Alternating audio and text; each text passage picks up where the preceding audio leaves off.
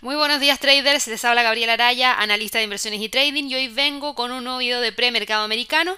Estamos ya a jueves 25 de junio, nos acercamos al cierre de la semana y ha pasado mucho en estas últimas horas, sobre todo con la publicación de los datos que se reportaron en Estados Unidos hace un par de minutos atrás.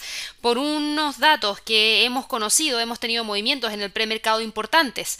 Muy temprano en la mañana vimos la publicación de las órdenes de bienes durables para Estados Unidos, alrededor de un 15,8% fue lo que subió la cifra y si se fijan pasamos de territorio negativo a territorio positivo quedando en 15.8%. Esto es un buen dato, sin embargo, también conocimos a la misma hora la cifra de Producto Interno Bruto trimestral para Estados Unidos correspondiente al primer trimestre de este año y el dato finalmente quedó en territorio negativo en menos 5% y las nuevas peticiones de subsidio por desempleo, si bien cayeron en comparación a la semana pasada, el dato de la semana pasada fue revisado hacia el alza quedando en un millón 540.000 personas y em, el mercado no logró alcanzar esa cifra, en realidad el dato no alcanzó, no alcanzó esa cifra que el mercado esperaba, que era 1.300.000 y finalmente se publicó en 1.480.000. Y eso nos deja con una pendiente bajista, pero si se fijan, para mí aquí hay un estancamiento en torno al orden de los, del millón y medio y eso no es positivo. Quiere decir que todas las semanas las personas, un millón y medio de personas están solicitando solicitud, eh, seguro de cesantía o nuevas solicitudes de desempleo. Y eso obviamente que preocupa. Preocupa respecto a qué tan rápido va a ser la recuperación en Estados Unidos. ¿Vamos a tener o no esa caída en la tasa de desempleo la próxima semana cuando tengamos el reporte del non-fan payroll el día viernes, el día viernes 2 de junio? Así que para que lo tengan presente, es el día, les confirmo de inmediato, sí, viernes 3 de junio, viernes 3 de junio. Lo vamos a estar siguiendo en vivo. Javier Rojas va a ser el encargado de ver ese evento fundamental en vivo y les va a estar explicando muy bien lo que se espera, lo que podríamos tener como resultado y también obviamente los niveles claves que podrían estar evaluándose en los principales instrumentos. El dato, vuelvo a repetir, no fue un buen dato. A mí me genera cierta incertidumbre respecto a lo que pueda ocurrir con lo que se está viendo también en Estados Unidos, porque las caídas del día de hoy en la bolsa en Estados Unidos, en el premercado, un retroceso en el Standard que nos deja muy cerquita de los 3.000 puntos, no solamente se viene de la mano a raíz de esto, sino que también porque hay varios estados en Estados Unidos que están presentando fuertes alzas en número de contagios. Y esos estados son Alabama, Arkansas, Arizona, Florida, Carolina del Norte, Carolina del Sur, Texas y Utah. Algo que no se había visto antes. Antes todos los contagios estaban en la costa este, Nueva York, Washington, eh, Boston y también teníamos Florida.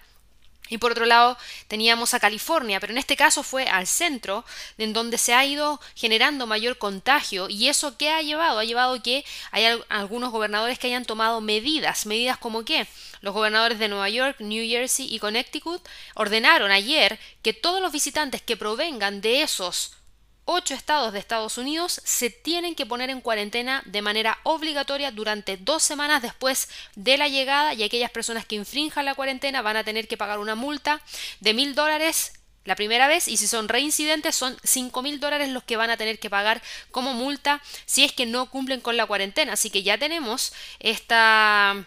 Eh, nueva alerta respecto a un nuevo brote. Y además de eso no solo pasa en Estados Unidos sino que también hay muchas alertas de lo que ha estado pasando en Europa. Se ve que hay un alza en los casos en España se ve que hay un alza en los casos en otros países europeos. En Asia también tuvimos a Japón hace un par de días atrás también presentando un brote. Así que genera mucha incertidumbre respecto a la segunda ola que podría detener esta recuperación que todo el mundo estaba esperando sobre todo en el mercado accionario. Así que bueno hoy día el Standard Poor's cotiza en 3043 puntos en el premercado, cae menos 0,60%, pero mantiene la media móvil de 200 que está en 3.020. El próximo nivel de soporte está en 3000 y para mí ese es el nivel más importante, el que podría confirmar un cambio de tendencia mayor, porque si yo veo ahora mismo el gráfico, ustedes se van a dar cuenta, bueno, a pesar de todas estas líneas que tengo eh, dentro del gráfico, aquí tenemos una tendencia hacia el alza que ya quedó completamente fuera porque el precio no ha vuelto ahí. Teníamos una línea de tendencia hacia el alza de más largo plazo que está acá, que la voy a dejar marcada porque me interesa porque es a partir del el 23 de marzo. Y tengo otra línea de tendencia alcista del 2 de abril que también me interesa seguir muy de cerca porque también es bien fácil reingresar a ella. Sin embargo, fíjense en lo siguiente, ahora tenemos algo nuevo y eso nuevo es una tendencia bajista que ha estado presentando este instrumento y que para poder confirmar que puede continuar hacia el alza va a tener que romper. Y eso para mí lo rompería cuando el precio genere un movimiento que esté por sobre esta zona que estoy marcando aquí con un puntito que voy a dejar dibujado en el gráfico y eso está por sobre los 3137. ¿Por qué? Porque ahí confirma que rompe la línea de tendencia bajista, confirma que rompe la resistencia que tiene aquí a través de la acción del precio y rompe también hacia el alza la línea de tendencia alcista que nos dejaría nuevamente en una tendencia hacia el alza. Así que para mí ese sería el nivel de resistencia más importante para confirmar que pueda seguir subiendo y en el caso de que el precio tenga mayores movimientos hacia la baja, la ruptura de los 3000 sería una zona muy importante también a monitorear. ¿Por qué? Porque desde ahí podría ir a buscar los próximos niveles de soporte y eso está en 2933. Luego de eso tenemos un soporte acá súper importante en 2800 que de hecho lo voy a dejar marcado porque la acción del precio me habla y dice que aquí tenemos una zona en la cual el precio estuvo oscilando durante bastante tiempo sin lograr quebrarlo hacia la baja y probablemente si es que el precio cae va a ir a buscar esa zona de doble cero que son los de 2.800 puntos. Así que esos serían los niveles más importantes. Recuerden, estamos a día jueves. Hoy día todavía no abre el mercado americano en Estados Unidos, lo hace a las 9.30. Javier Rojas en el Live Trading Room probablemente actualice todos los niveles de estos instrumentos porque a esa hora justamente parte nuestra sala de trading en vivo donde él entrega oportunidades de trading diarias. Así que si todavía no son parte, los invito a que puedan unirse. Y eh, obviamente ahí podríamos evaluar también probablemente cómo podría estar cerrando la sesión de trading del día de hoy el Standard Poor's. Para el Dow Jones, el sentimiento es el mismo. También hay sentimiento bajista. La diferencia está en que este instrumento cotiza por debajo de la media móvil de 200, por debajo del punto pivote semanal, pero todavía se mantiene por sobre el soporte que tiene en la zona de los 25.000, que para mí es el nivel más importante, y luego de eso tiene el soporte 1 semanal en 24.554. La resistencia en este momento está en 25.672 y de quebrarla podría buscar la media móvil de 200 en 26.300. Para el Nasdaq, el Nasdaq también se une el sentimiento bajista, sin embargo todavía mantiene la línea de tendencia hacia el alza que trae desde el 14 de mayo.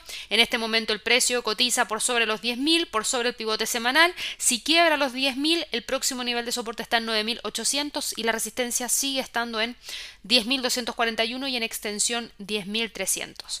Vámonos rápidamente al mercado de divisas. A raíz de todos estos movimientos bajistas dentro de el mercado accionario, tenemos movimientos hacia el alza por parte del dólar. El dólar se ha mantenido bastante firme ante el aumento de las dudas sobre la recuperación económica a raíz de los datos que yo le menciono y a raíz del tema de una eventual segunda ola de contagios y eso ha generado que el euro pierda terreno frente al dólar y hoy día esté buscando quebrar los 1.12. Mucho ojo porque reingresó a la línea de tendencia bajista, rompió el pivote semanal hacia la baja y alcanzó los 1.12. De ahí se detuvo, pero si es que continúa con el movimiento hacia la baja, podría buscar los 1.11,66. Para la libra dólar, la libra dólar cotiza con un leve movimiento hacia el alza. Yo no hablaría de un despegue de ninguna manera. ¿Por qué? Porque el precio cotiza por debajo de la media móvil de 200, por debajo de la línea de tendencia bajista, por debajo del punto pivote semanal.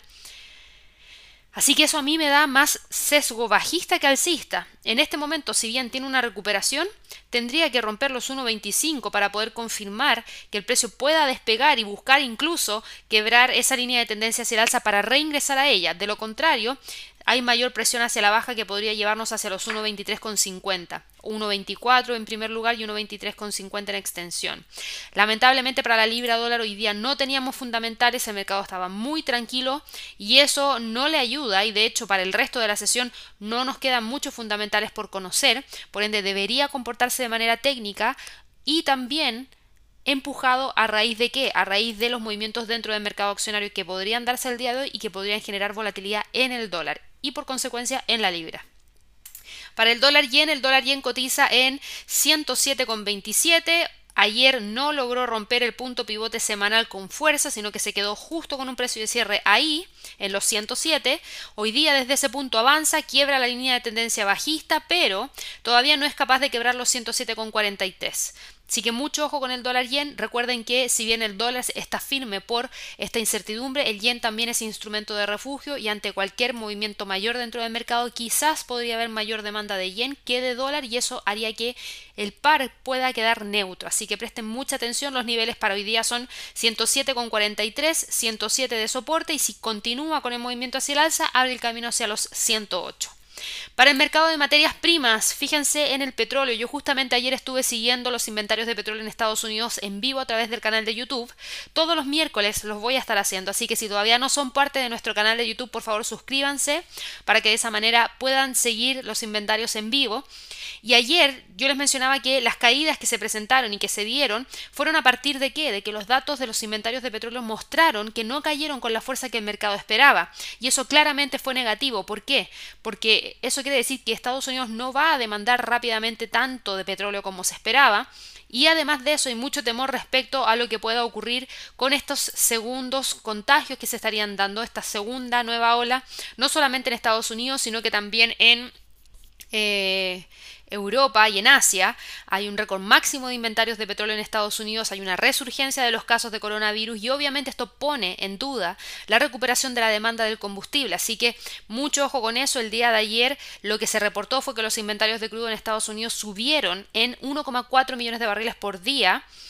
Eh, perdón, en la semana, que fueron alrededor de 540,7 millones de barriles, y eh, ese reporte obviamente que impactó y lo vimos de inmediato en el video, así que si quieren ir a revisarlo, véanlo porque logró generar una línea de tendencia bajista que respetó muy bien y que todavía respeta y de hecho la vamos a dejar marcada aquí en el gráfico porque claramente estamos hablando de un sentimiento hacia la baja más potente que no ha permitido que cambie de tendencia y de hecho hoy día cotiza por debajo del pivote semanal. El nivel de resistencia hoy día va a estar en 38.50 y el próximo nivel de soporte, si es que quiebra los 37, serían los 36, que es el nivel de soporte más importante que ha logrado mantener desde el 3 de junio. Prácticamente podríamos decir que es el soporte mensual. Para el oro, el oro cotiza en 1.763 dólares la onza, ha logrado rebotar levemente y cotiza entre la zona de los 1.756 y en la parte superior 1.775. Ya ha dejado la zona de congestión, tiene mayor tendencia hacia el alza y de hecho vamos a eliminar esta línea, vamos a eliminar este rango y vamos a trazar una línea de tendencia alcista acá que se ve con claridad que es la siguiente, así que hasta el momento se mantiene con ese sentimiento, pero tiene una fuerte resistencia en 1775 que vamos a tener que testear durante el día de hoy, durante el día de mañana y probablemente durante la apertura de la próxima semana para ver si es que logra quebrarlos. ¿Por qué? Porque si lo logra quebrar ya abriría el camino hacia los 1800 dólares. Así que bueno, espero que todos tengan una excelente sesión de trading el día de hoy. Espero que se unan al Live Trading Room y ya nos vamos a estar viendo nuevamente en nuevos videos de análisis de los mercados durante el día. Que estén muy bien, hasta luego.